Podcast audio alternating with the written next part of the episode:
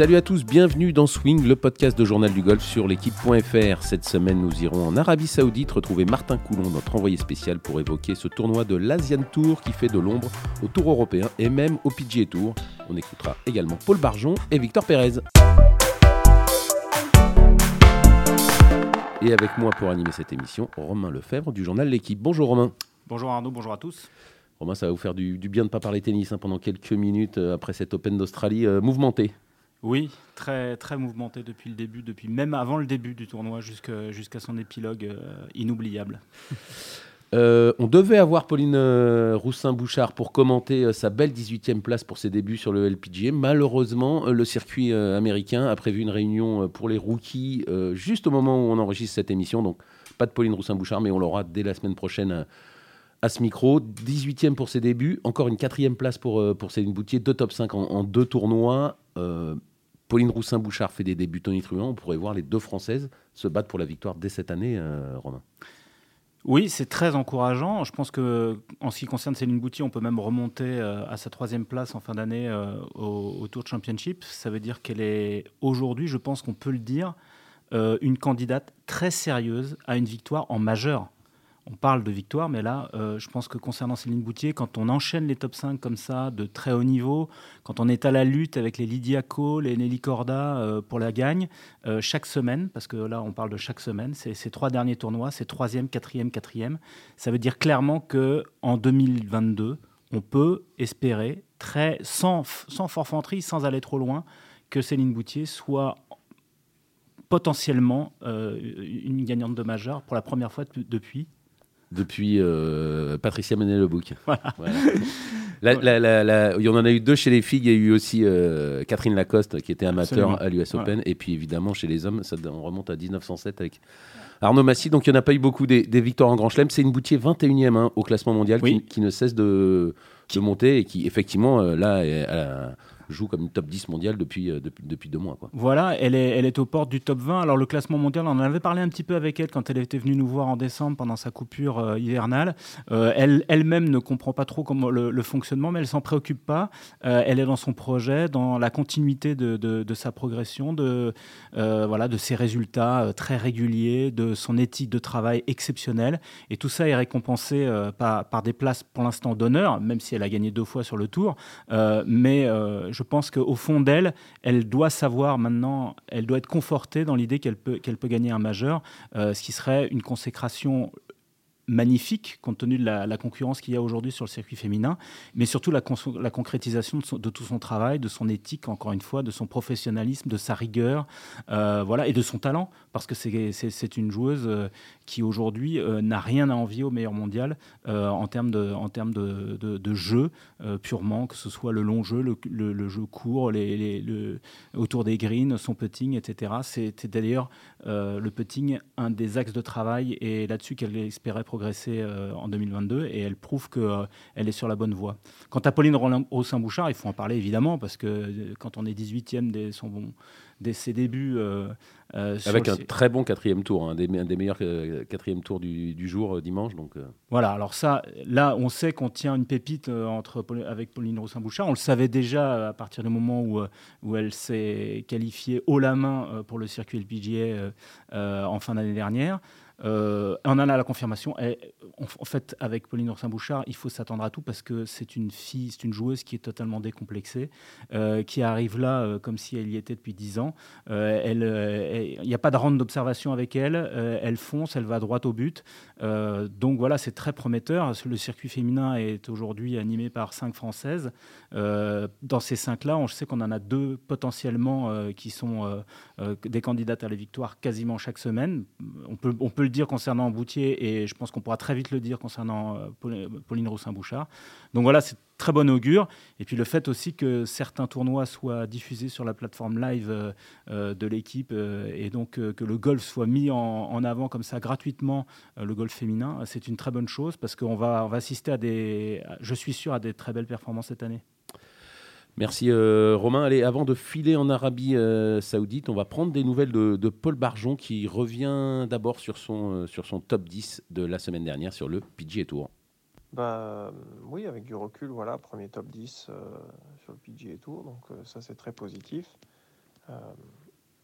après, oui, une chance de gagner le tournoi et pas forcément jouer comme on l'espérait le, dernier tour avec, avec quelques erreurs euh, que ce soit mental ou, euh, stratégique ou euh, après voilà je pense que c'est des erreurs sur lesquelles on est un peu obligé de passer voilà pour avec l'expérience et en n'étant jamais dans cette situation c'est difficile d'en sortir d'en sortir vainqueur du premier coup. Donc voilà un bon apprentissage avec avec beaucoup de avec beaucoup de stress et et puis voilà, on apprend au fur et à mesure. Euh, c'était une très bonne expérience. Très bonne expérience, beaucoup d'attentes euh, de notre côté. On était évidemment, comme tous les fans de golf français, surexcités euh, dimanche dernier, enfin il y a huit jours, Romain. Oui, bien sûr, c'est tellement rare d'avoir un, Français euh, dans la dernière partie euh, d'un tournoi du, PGA Tour que euh, effectivement il y avait beaucoup d'attentes autour de Paul Barjon. Je pense que cette attente-là, lui, ne la mesurait pas d'où il était, mais il, avait suffisamment de lucidité sur le parcours pour savoir que cette attente, elle, était partagée par l'ensemble des fans de golf français, même s'il était très loin de nous. bon, il le dit, hein, beaucoup de stress, c'est normal. je pense qu'il il, il, savait que l'enjeu était énorme. Mais comme il le dit, c'est de l'apprentissage, il apprend. Euh, là, on, est, on parle du top du top de la catégorie, euh, c'est vraiment la catégorie poids lourd du golf. Donc, arriver déjà à faire un top 10 sur le circuit américain aussi rapidement après s'y être installé en étant passé par le Camp Ferry Tour, c'est, une très bonne performance. Maintenant, il ne faut, pas, il faut pas relâcher la pression. Et on sait que Paul Barjon est un, est un gros bosseur qu'il va certainement pas s'endormir sur, sur, ses premiers lauriers, parce qu'un top 10, ce sont des lauriers, même si ce n'est pas les lauriers extrêmes, mais euh, on peut penser quand même que euh, voilà, il va, il va repartir au charbon, et euh, moi je suis assez optimiste pour le voir rester sur ce circuit et, et, y trouver sa place, parce qu'il le mérite. lui aussi, c'est un, un énorme bosseur. Allez, on écoute euh, Paul Barjon. Donc, euh, son top 10, c'était, c'était il y a 10 jours. Et malheureusement, la semaine dernière, ce week-end, ça s'est beaucoup moins bien passé pour lui. On, écoute euh, ses explications. Deux parcours, dont un que je ne connaissais pas. Donc, c'était assez rapide avec un départ le mercredi. et puis, le premier tour, le driver qui casse.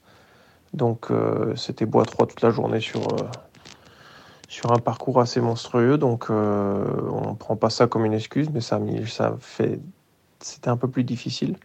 Euh, ça m'a pris quelques trous à, réaliser. Les... Ça m'a pris cinq trous à réaliser que le driver était cassé et que je me suis mis dans des situations très difficiles avec le driver.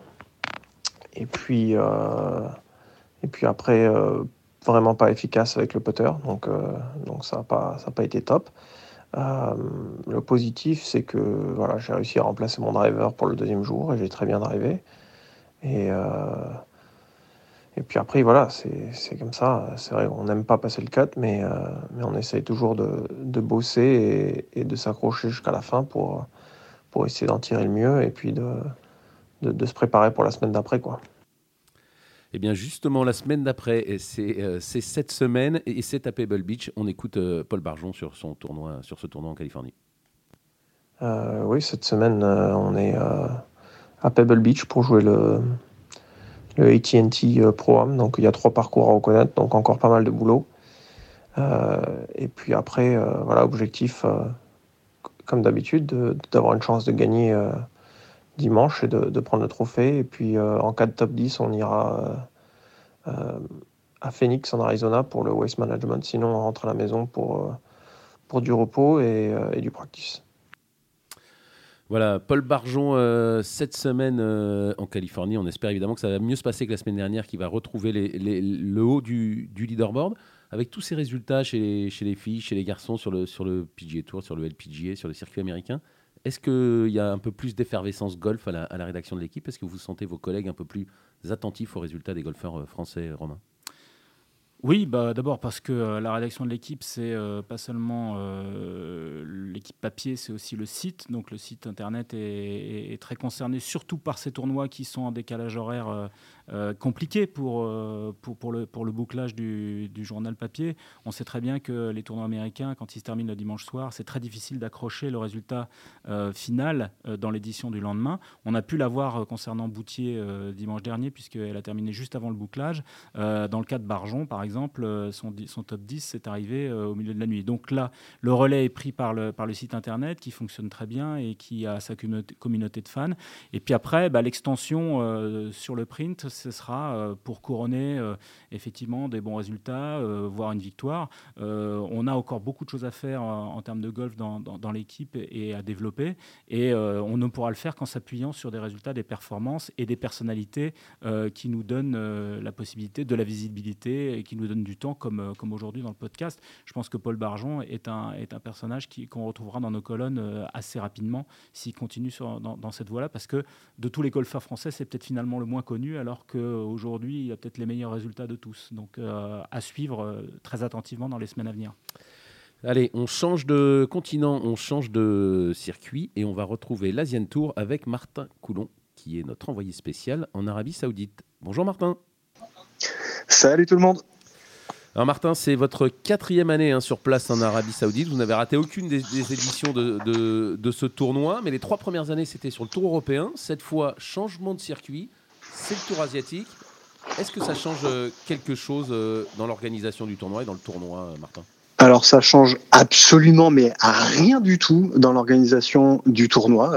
J'ai vraiment l'impression que les choses sont exactement comme les, trois années précédentes que j'ai pu que j'ai pu vivre bah, dans cette dans ce dans cette région du globe en Arabie Saoudite. Voilà. Euh, par contre, évidemment, ça change, ça change la donne au niveau du champ de joueurs et des joueurs qu'on croise. Y a quand même une cinquantaine de, de membres de, de Tour, donc euh, clairement, bah, on, se retrouve avec euh, un bon, un bon gros quart du champ bah, que perso je connais pas, voire très peu.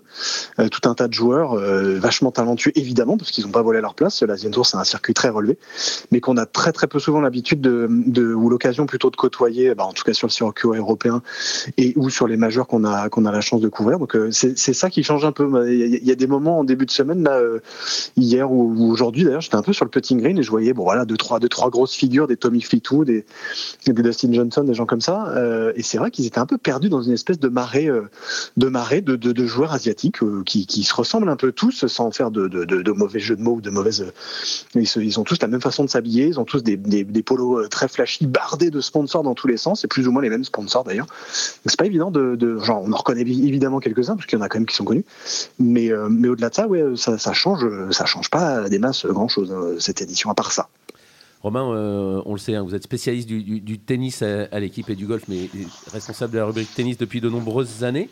Change, un changement de circuit, c'est pas possible en tennis. Il y a qu'un circuit, il y a, plusieurs, il y a plusieurs niveaux, mais en revanche, ce qu'on peut faire, c'est reprendre une date d'un autre tournoi, mais, mais voilà, c'est ça les similitudes ou les, différences entre le, entre le tennis et le golf Oui, moi je vois beaucoup de similitudes dans, dans ce qui se passe actuellement dans, dans, le golf et ce qui s'est passé dans, dans, le tennis. Euh, je pense que si on peut trouver un point commun entre ces deux, ces deux sports, c'est que ce sont deux sports, euh, bon, évidemment individuels, mais surtout euh, qui manquent euh, cruellement d'une gouvernance. C'est-à-dire qu'on a plusieurs entités très fortes. D'abord, l'entité principale étant les majeurs, chacun des quatre majeurs. Donc ça, c'est vraiment le point commun, qui, sont les piliers du jeu, qui sont les tournois incontournables et, qui, autour duquel doivent se construire, doit se construire une saison de, golf. Et puis après, bah, il y a un circuit concernant, concernant le tennis et plusieurs circuits concernant le golf. Mais euh, là où on peut trouver des, points communs, c'est que euh, bah, tout le monde n'est pas forcément d'accord, ne tire pas dans la même direction. Et parfois, il y a des tentatives, comme là en ce moment avec l'Asian Tour, des tentatives, entre guillemets, d'intrusion dans un fonctionnement qui paraît assez paisible par l'apport d'argent. Je pense notamment à la Coupe Davis récemment dans le tennis, qui a été euh, qui était l'objet d'une conquête euh, et de, beaucoup d'intérêts financiers et, qui a été complètement dévoyé par ces intérêts financiers qui étaient euh, aujourd'hui un peu suspects et on peut se demander quel, sera l'avenir de, de, la Coupe Davis. Donc il faut toujours très euh, méfiant quand euh, des grosses sommes d'argent arrivent sur un circuit comme ça avec des promesses.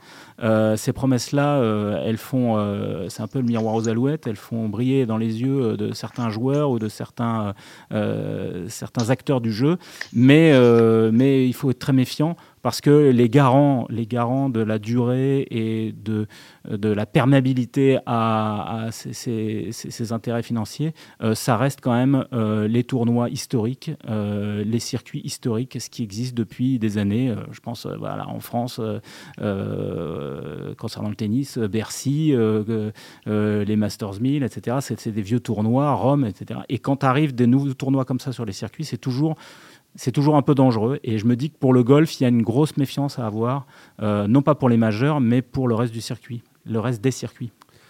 Martin, euh, on l'a évoqué, enfin là, Romain vient de le dire, c'est s'il y a autant de, bons joueurs qui sont là cette semaine, c'est que les Saoudiens ont mis beaucoup, beaucoup d'argent euh, en apparence fille pour attirer, les, joueurs. On parle de plus de 20 millions de dollars.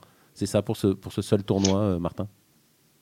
Ouais, ouais, bah oui, bah, a clairement euh, tous les tous les joueurs qui ne sont pas des joueurs, euh, on va dire habituels du circuit asiatique, donc de l'Asian Tour, euh, y compris Victor Pérez, qui me l'a me l'a pas confirmé lui directement, mais son entourage me l'a confirmé, bah, ont été payés pour venir jouer pour venir jouer ce tournoi. Il n'y a pas de a a pas de secret là-dessus.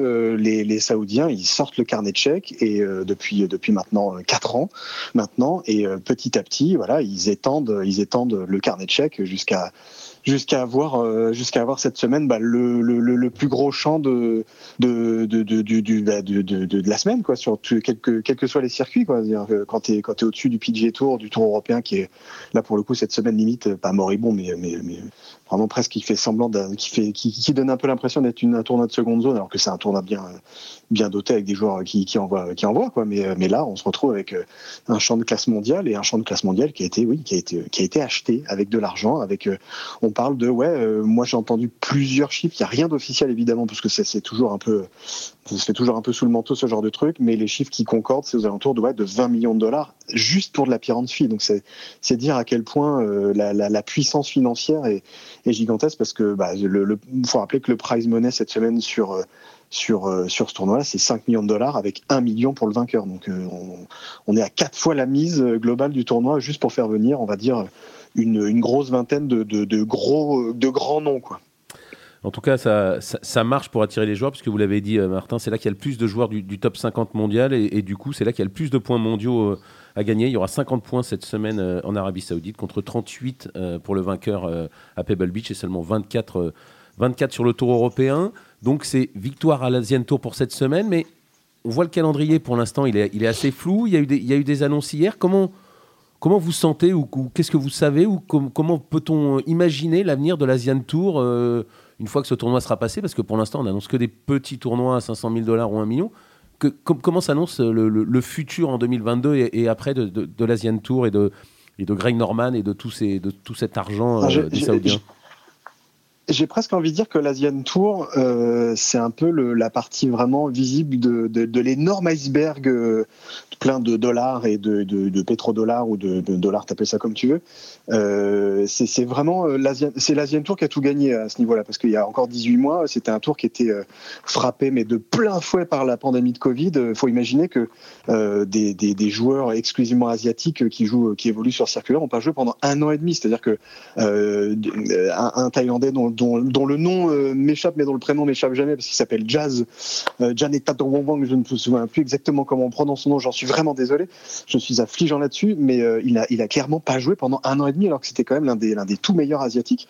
Donc ça en dit sur, euh, sur l'importance que ce circuit-là a, trouvé dans, cette manne d'argent qui, qui, qui, arrivait un peu pas, de nulle part mais presque euh, de la part de, de Golf Investment qui est en gros l'argent des Saoudiens. Enfin, on va arrêter de se cacher derrière son petit doigt. Euh, et donc clairement pour l'Asian Tour, bah, les, choses sont, plutôt, claires, c'est-à-dire que il y a, désormais un calendrier qui est beaucoup plus acté, et puis, c'est surtout un, un, une somme d'argent qui est amenée sur une, durée de 10 ans. On parle de 300 millions de dollars investis sur 10 ans. Euh, avec une grosse dizaine de tournois aux alentours de, entre 1,5 million et demi et 2 millions de, de, dollars de prize money. Donc c'est clairement une, injection énorme de, capitaux et de flux pour faire fonctionner un circuit et donc pour donner des opportunités de jeu à tout un tas de joueurs euh, asiatiques, qui en plus un continent qui, est évidemment en plein boom niveau, niveau golf. Donc à ce niveau-là, euh, c'est clair qu'il y, a, un avenir pour, pour, pour, pour, Tour, clairement, déjà à la base. Quoi. Mais Martin, en fait, 300 millions, c'était 200 jusque-là, là on parle de 300, mais s'ils si, mettent 20 millions sur un seul tournoi comme ça en début de saison, il reste quand même plus grand-chose pour, le, pour, la, pour la suite de, de, la saison. le, truc, c'est qu'il faut. Ouais, je suis d'accord avec toi, Arnaud, mais le, truc, c'est qu'il faut voir le, le Saoudi, c'est un peu. c'est un peu le, le, Ah oui, mais tu mets, ils mettent 20 millions sur la table juste pour la Pirance fille. c'est un peu. Voilà. Et je ne sais pas si le Saoudi sera encore au calendrier de l'Asian Tour. A priori, si, euh, l'an prochain, euh, enfin, dans, les, dans les années qui vont venir mais c'est un peu le c'est un peu le gros c'est un peu le Players Championship du, du de l'Asian Tour si je peux prendre une, une comparaison très PGA Touresque ou le BMW PGA Championship côté côté côté européen quoi. Ce sera un peu le flagship event enfin le, le, tournoi phare en gros euh, qui, attirera un peu le un peu l'œil sur sur le sur le sur le circuit. Mais, mais mais globalement moi ce que je retiens en particulier de cette conférence qui a eu lieu hier, ouais, c'est ça, mardi, euh, de, de, de, Greg Norman et de, de, cette International Series, comme ils ont appelé ça, l'Asian Tour, en gros, l'officialisation du fait que voilà, il y, y, y, a avoir beaucoup plus d'argent injecté et, et, en plus. Euh, avec un tournoi à Londres, ça en dit long sur les, sur les ambitions globales du circuit.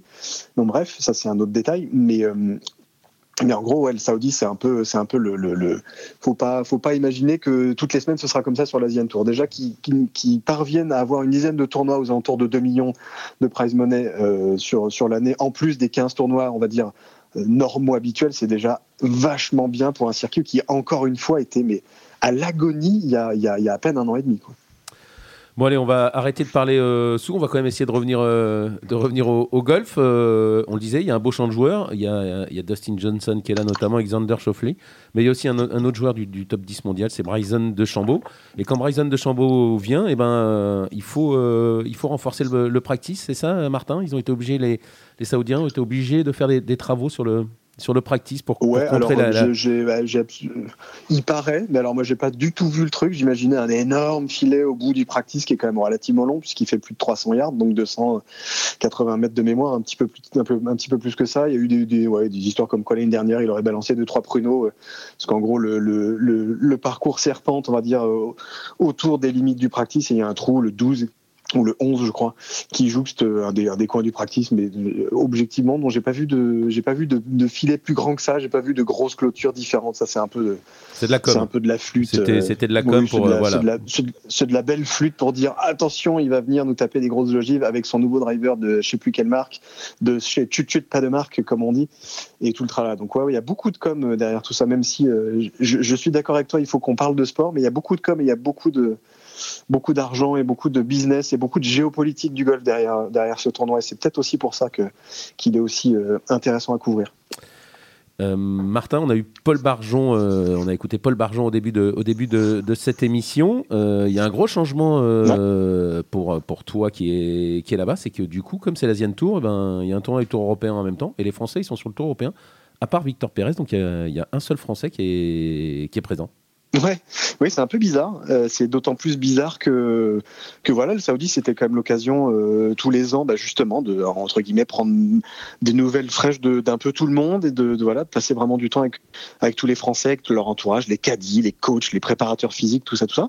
Donc c'était vraiment euh, le Saoudi pour ça, c'était aussi un, tournoi intéressant parce qu'on faisait vraiment le marché, le marché aux infos et, le marché aux petites news et aux, et aux, et aux petites sensations des uns et des autres. Et là, c'est sûr que bah a que Victor Pérez, mais après c'est pas désagréable non plus de passer du temps exclusivement avec, avec Victor. Je passais beaucoup de temps d'ailleurs aujourd'hui, euh, euh, mercredi, euh, bah, bah, quasiment toute la journée dans, son derrière, j'allais dire, mais, pas vraiment, mais à ses côtés, on va dire, pour être beaucoup, plus, beaucoup moins trivial. Et c'était très intéressant à plein de niveaux. Et, voilà, c'est un peu bizarre, mais, on s'y fait quand même, ça va. S'il y avait aucun Français ou s'il y avait des Français avec qui on s'entend peut-être un peu moins, ce serait peut-être un peu plus long, mais là, pour l'instant, tout va bien. Euh, bah justement, vous l'avez eu ce matin, euh, Victor Pérez, et, on va l'écouter euh, un peu sur sa saison, faire, le point sur son jeu. Et on commence tout d'abord sur le fait bah, qu'effectivement, c'est le seul Français qui soit présent en Arabie Saoudite. On écoute Victor Pérez. non, c'est vrai que bah, voilà, c'est un peu la, situation a un peu changé, étant maintenant un tournoi de l'Asian Tour. mais voilà, il y a quand même pas mal de joueurs du circuit européen qui sont là cette semaine. Donc il y a des, des, personnes euh, familières que j'ai l'habitude de voir en, saison. Mais c'est vrai que bon, voilà, c'est un super tournoi où j'ai bien joué les, années précédentes. Donc c'est une semaine que j'aime bien. Euh, Victor Pérez très détendu, hein, Martin. Hein. c'est le fait d'être le seul Français et en tout cas le fait qu'il n'y ait, pas, pas grand monde autour. En tout cas, vous l'avez, ça faisait longtemps qu'on l'avait pas senti aussi, ouais, aussi bien, aussi, aussi prêt à s'épancher. Ouais, ouais, ouais, ouais, il y a vraiment quelque chose qui est en train de d'évoluer. Alors je dis pas, je veux pas dire que c'est un changement du tout au tout, faut pas déconner, parce que Victor c'est quand même quelqu'un qui était assez euh, assez cool, très pro, hein, très euh, même parfois presque un peu un peu robotique dans, dans la façon dont il avait de se poser devant la caméra. Euh, dès que le micro était en haut, tac, il se figeait un peu, et dès que c'était fini, boum, il partait faire ce qu'il avait à faire parce que c'était très minuté, très timé, machin Dieu. Là, vraiment, et même je lui, je lui, c'est quelque chose qui, qui je, lui ai dit d'ailleurs, je lui ai dit, tu sais, c'est vraiment rigolo, j'ai vraiment la sensation que t'es es très zen, t'es très cool, euh, c'est vachement agréable. Voilà, c'était pas désagréable d'être avec toi à tes côtés avant, mais là il y, a, quelque chose de nouveau qui est en train de se passer. Et, euh, et ouais, ça, ça, ça, ça, se sent qu'il est, euh, qu'il est, qu'il est à l'aise dans ses baskets, qu'il va bien, qu'il prend du plaisir et que ouais, c'est plutôt pas désagréable d'être là, quoi. Et on l'écoute après Victor Pérez. Il nous parle de son, de son début de saison et de, notamment de ces deux tournois des Rolex Series qui viennent de, se disputer. Il fait, il fait un premier euh, bilan, Victor. Mieux, mieux forcément que l'année dernière, j'étais content, un peu plus de créativité, très bien sur le niveau du petit jeu. J'ai pas bien pété du tout les deux premières semaines, ce qui ont fait que j'ai souvent eu la, sensation que j'avais pas de momentum sur euh, voilà, faire deux bons coups puis trois potes sur un par cinq ou un super cheap, on rate le petit pote pour part, euh, qui, qui, fait que on n'a pas on n'a pas d'engouement dans la partie. C'est vrai qu'on peut. J'ai pas forcément bien démarré la semaine dernière. À chaque, début de partie, j'étais plus 1 ou plus 2 après 4, 5 trous. Ça fait qu'on est toujours un petit peu derrière. On n'a pas l'impression que la partie se lance. On rentre un petit peu le pote au bon moment. On tape un bon coup au bon moment. Donc euh, voilà, ça, ça fait partie du jeu. C'est aussi le début de saison. J'ai assez d'expérience maintenant pour savoir qu'on est parti pour encore 11 euh, mois de golf. Donc il faut aussi avoir le petit peu de recul et pas se mettre dans le dur d'entrée là aussi, on sent, euh, on sent qu'il est, est bien dans son jeu euh, et bien de nouveau euh, assez clair dans sa tête, Martin, Victor. Ouais, ouais, ouais, et pour avoir discuté longuement cet après-midi avec avec son caddie, qui, qui, est un ancien très très très très très bon joueur amateur américain, qui s'appelle James Erkenbeck pour la petite histoire que je ne perso je ne connaissais pas et je me suis fait étrier par nos amis de Canal qui lui qui eux les connaissent parfaitement. Bon bref, c'est une autre histoire, mais mais oui on le sent on le sent malgré, malgré les résultats qui sont clairement pas là. Hein. Enfin, je veux dire, on va pas se cacher derrière, euh, derrière son, son, son, petit doigt. Euh, je faire 40e, passer le cut crack euh, à, à, Dubaï et voilà, être, être pas trop mal à Abu Dhabi et puis finir par ouf dingo. C'est pas, c'est pas un début de saison flamboyant non plus en termes de résultats. Après, ce qui est toujours intéressant chez Victor, c'est cette faculté qu'il a à, à, à pas s'arrêter à une 40e place en disant oh là là j'y arrive pas. Alors c'est sûr que ce discours là il peut être un petit peu un petit peu mal perçu dans le sens où on peut se dire voilà le gars il est toujours en train de positiver alors qu'il fait il fait de la merde quoi en gros. Mais euh, mais on sent que c'est toujours cette notion de regarder euh, de, prendre un peu de hauteur de regarder comment euh, ce qu'il cherche à faire lui progresser. Et, lui clairement ce qu'il cherche à faire progresser c'est son attitude. C'est la façon qu'il a de réagir sur le terrain. Et c'est et c'est aussi son petit jeu qui a énormément progressé pour l'avoir vu pas mal chipé aujourd'hui, euh, j'ai vraiment à ce niveau-là noté une vraie vraie différence. On sent que le travail avec Pete, Cohen euh, commence vraiment à porter ses fruits. Il commence à être beaucoup plus naturel à ce niveau-là, beaucoup moins robotique, beaucoup moins euh, tendu qu'il a pu l'être avant. On sent que la palette de coups qu'il a autour des greens est vraiment plus importante. Donc ça, augure de, des choses intéressantes tout ça. Martin, vous venez de l'évoquer, il a un nouveau caddie. Hein. Il s'est séparé de son ancien caddie l'été dernier. Et on écoute justement Victor Pérez nous parler de, ce, nouveau, de ce nouveau caddie.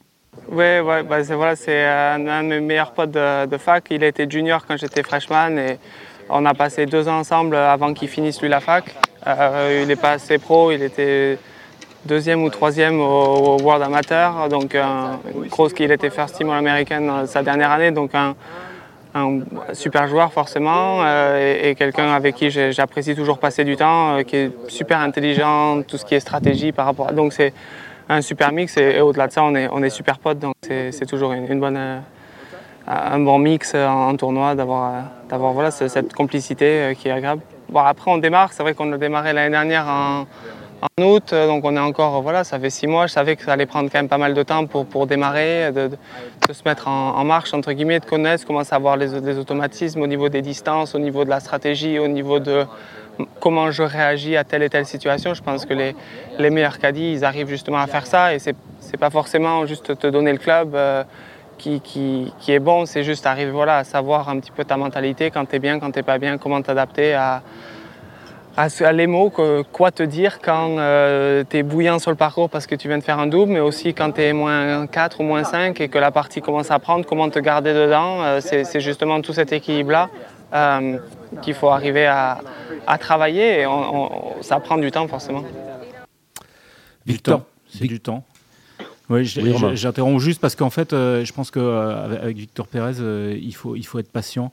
En fait, Victor Pérez, il est en ce moment comme un, buteur euh, au foot qui n'arrive pas à, la mettre au fond, qui a perdu un petit peu confiance et qui, du coup, euh, bah, dans cette perte de confiance, a changé quelque, quelque chose dans son entourage, là, en l'occurrence de Caddy, etc. Mais, euh, mais on n'arrive pas à la 30e place mondiale par hasard. Il n'y est pas parvenu juste sous l'effet d'une euphorie passagère. C'est quelqu'un qui est qui, a, je pense, aussi une grosse, euh, une grosse capacité de, travail, de remise en question. Et, euh, et, voilà, il va falloir être patient. Euh, c'est vrai que le, discours peut sembler un peu en décalage par rapport à ces résultats. Mais quand on connaît un petit peu le personnage et quand on l'a vu évoluer euh, dans toute sa progression vers le haut niveau, euh, on sait que ce sont des paliers à franchir. Il a franchi des paliers de manière stratosphérique pour arriver là où il est, là où il est arrivé. Maintenant, il est dans une sorte de sas un peu euh, dont il va sortir forcément parce que c'est parce que c'est quelqu'un qui, qui, bosse, qui, qui progresse, qui sait bien s'entourer, qui est très professionnel dans son approche du métier. Donc voilà, soyons patients et, et peut-être que les, les résultats vont tomber euh, pas forcément dans les semaines qui viennent, mais euh, avant la fin de l'année, c'est sûr. Justement, euh, Martin, vous lui avez demandé un petit bilan sur son, sur, son année dernière, en tout cas sur ses moins bons résultats et sur, les, sur, ce qu'il changeait. Il parle de. Voilà, c'est un peu un nouveau Victor Pérez. On l'écoute on l'écoute là-dessus.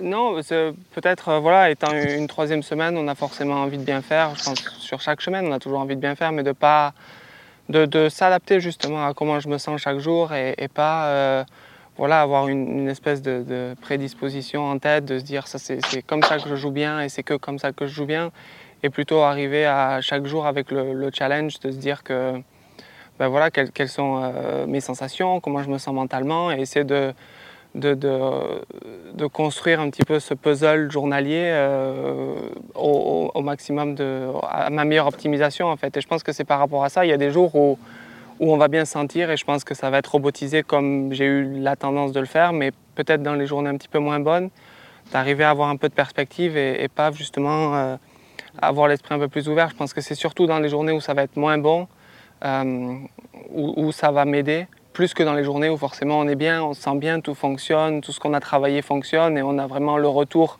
instantané sur le travail, euh, qui est forcément les journées où en tant que golfeur on est toujours le, plus content entre guillemets parce que ça, confirme un petit peu que le, travail fait euh, marche. Alors que, mais il faut aussi être lucide et savoir que c'est pas pas du 10 sur 10, c'est pas tous les jours comme ça et arriver à s'adapter les jours où c'est moins bien c'est là où, je pense que j'ai vraiment bien appris l'année dernière et, c'est un petit peu un des, gros objectifs pour 2022. Martin, c'est ça le, nouveau Victor Pérez C'est un peu moins de robotisation, un peu plus de, de, de, sensation, de, sensibilité pour, pour, pour, voir où il, où il en est? C'est ça un peu le, le Victor Pérez 2022 bah ouais, en fait, c'est un peu cette espèce de ligne très très fine qu'il y a entre un excès de cadre, un excès de, tu vois, il faut, euh, c'est la recette qui me permet de performer, puisque c'était la recette qui m'a permis de performer dans les 3, 4, 5 dernières années. Et, et en même temps, il faut avoir, quand cette recette-là ne fonctionne pas, il faut être assez malin, assez intelligent pour s'adapter, pour euh, créer un peu, et donc quelque part pour euh, bah, pour jouer au golf, quoi, parce que le golf c'est quelque part un jeu d'adaptation permanente.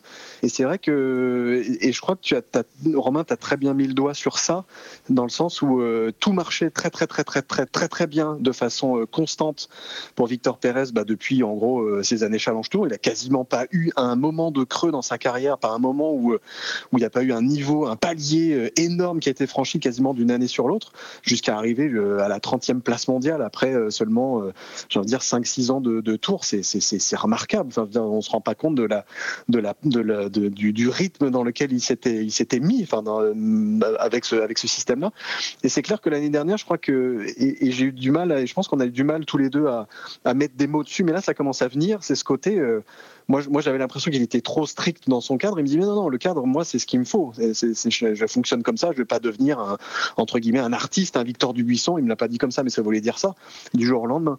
Par contre, ce qu'il essaye vraiment de et c'est ça moi que je vais vraiment regarder très très attentivement cette année, dans les périodes où peut-être ça marchera un petit peu moins bien pour lui, dans les journées où ce sera un peu moins facile, euh, c'est comment justement il va se remettre à être euh, un peu plus euh, un peu plus à l'écoute, un peu plus créatif, un peu plus artiste, quoi. Parce que parce que c'est un bonhomme qui a l'air très robotique comme ça, mais c'est quand même un joueur de golf avant tout. Donc c'est quand même quelqu'un qui a une capacité d'adaptation qui est, qui est énorme. Et, et pour finir là-dessus, j'en ai beaucoup, beaucoup discuté avec son, encore une fois, avec son caddie. J'ai passé quasiment une heure avec tout à l'heure à, à, blablater de tout et de rien, mais beaucoup de victoires évidemment.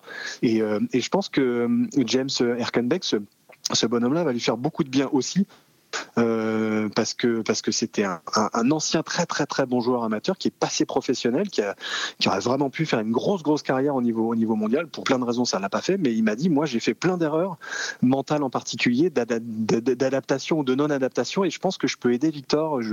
Ils sont très copains tous les deux, ils en discutent beaucoup.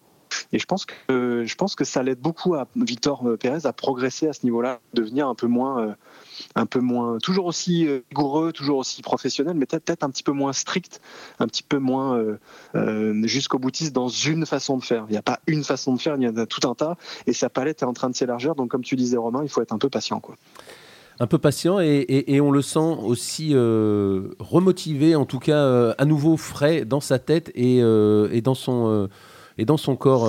Victor Pérez, on l'écoute sur cette, sur cette nouvelle motivation. J'ai retrouvé pas mal de, plaisir en, fin d'année dernière et durant le break et quelque chose que, que voilà, qui est toujours difficile à, à trouver parce qu'on est tellement dans notre euh, micro-monde où on est un petit peu euh, dans notre parano de notre perfectionnisme, de notre technique, de notre stratégie, de notre training, de tout ce qui se passe. Et, et je pense que, que voilà, j'ai retrouvé beaucoup de plaisir à jouer, ce qui est quelque chose qu'on qu'on peut dire, mais on n'a pas forcément les clés de, savoir comment. Euh, voilà, on va entendre quelqu'un qui va nous dire euh, demain, euh, prends du plaisir et amuse-toi, mais, mais comment? Voilà, c'est une chose de le dire, c'est une autre chose de savoir comment le faire. Et, j'ai trouvé un petit peu, voilà, des, choses qui me permettent de, de retrouver justement ce plaisir, d'être là, de taper des shots, de, de m'éclater entre guillemets. Et je pense que c'est tout un engouement qui fait que ça, prend forme et, je pense que ça, part surtout de là, euh, la, très haute performance. Martin, euh, comme je le dis souvent, on a hâte de voir la suite quand même. Là, on sent un, nouveau Victor Pérez, ou en tout cas un, Victor Pérez à nouveau euh, prêt à performer. Et, on, enfin, après, c'est toujours dur en sport et, particulièrement en golf de faire des pronostics. Mais on sent qu'il s'est remis dans le, bon sens et qu'il voilà, va repartir vers le haut. Je sais pas, je sais pas s'il était vraiment sorti de ce bon sens-là. Je pense que c'était vraiment une notion de les attentes, elles étaient énormes. Euh, enfin, elles sont toujours énormes euh, sur les épaules de, ce bonhomme-là qui a, pas 30 ans, euh, qui, d'un seul coup, se, enfin pas d'un seul coup, de façon assez linéaire, est devenu l'incontestable numéro un français au, classement mondial, qui voilà, qu'on attendait dans les majeurs, qu'on attendait évidemment en Ryder Cup. Et ça, c'était ça, ça a été un vrai, euh, un vrai poids hein, pour lui. Euh, il s'en est pas, euh, il s'en est pas vraiment caché, même si j'en ai pas discuté ouvertement directement avec lui. son entourage m'a clairement fait comprendre que oui, la Ryder Cup, ça a été un vrai, un vrai poids, une vraie déception pour lui. C'était pas évident à digérer. Il fallait, fallait, fallait, fallait comprendre qu'est-ce qui s'était passé, pourquoi, pourquoi, pourquoi d'un seul coup, ben, les, choses se mettaient pas dans le, dans le bon sens, alors que bon, il n'y avait pas spécialement de changement énorme dans sa façon de faire. Mais, mais c'est clair que c'est un là, c'est un palier très intéressant parce que c'est le palier qui le, sépare du, du vraiment très, très, très, très, très, très haut niveau euh, euh, mondial, en fait, qu'il qui, faut arriver à, franchir et surtout, il faut arriver à, rester à ce niveau-là. Et c'est clairement ça le plus dur. Et je pense que je qu'encore une fois, euh, sans, partir dans un côté fan de dire ouais c'est génial tout va bien machin libre, c'est quand même un joueur qui a énormément de qualité, euh, qui, qui, qui moi je, suis, je suis assez étonné, même si euh, voilà, c'est pas le plus rock'n'roll sur le parcours, c'est pas le plus rock'n'roll hors du parcours, euh, c'est pas un Mike Lorenzo Vera, c'est pas un Victor Dubuisson. Il, il, se passe moins de trucs quand on regarde Victor Pérez jouer au golf, mais, mais c'est tellement efficace, c'est tellement bien pensé, c'est tellement, je sais pas, il se passe, enfin moi je trouve qu'il se passe quand même quelque chose, mais mais c'est clair qu'il y a, je sais pas si c'est un nouveau Victor Pérez qui est en train de d'arriver, mais c'est une version intéressante qui va être, enfin en tout cas qui va être intéressante à, à regarder de près à partir de à partir de cette année quoi. Super, merci, euh, merci Martin d'avoir été euh, avec nous en direct euh, d'Arabie Saoudite pour ce Saudia Open qui commence demain en même temps que les tournois du PGA Tour et du European Tour. Pour le LPGA, pour Pauline Roussin-Bouchard et Céline Boutier notamment, et le premier tournoi d'Agathe Lenné, ça commencera seulement vendredi. C'est juste un 54 trous. En revanche, merci Martin, bonne euh, semaine là-bas, et ramenez-nous plein de, plein de bons de contenu hein, pour, euh, pour Journal du Golf avec toutes les stars qui sont, euh, présentes. Ouais, bah rester, faut, faut, bien rester à l'écoute des, et des réseaux sociaux évidemment, parce que ça, il y a des petits trucs qui arrivent. Mais ça, c'est plus de la flûte qu'autre chose. Et, et sur l'équipe.fr, a encore plus dans Journal du Golf. J'ai eu, j'ai fait un bon petit marché depuis quelques jours. Je, vous, dis que ça. Y, a des, il y a des trucs très très lourds qui arrivent, promis. Allez, on a hâte de retrouver euh, tout ça. Salut Martin, bonne, euh, bonne fin de semaine et, à très bientôt. Merci. Euh, ça roule, à plus. Salut tout le monde. Salut Martin, merci Romain Lefebvre de m'avoir aidé à préparer et animer cette émission. À bientôt au podcast ou sur l'équipe.fr. Avec plaisir, merci beaucoup, à bientôt. Et puis bon repos après, après cette Open d'Australie de feu. Salut à tous, merci à Adrien à la réalisation et on se retrouve la semaine prochaine.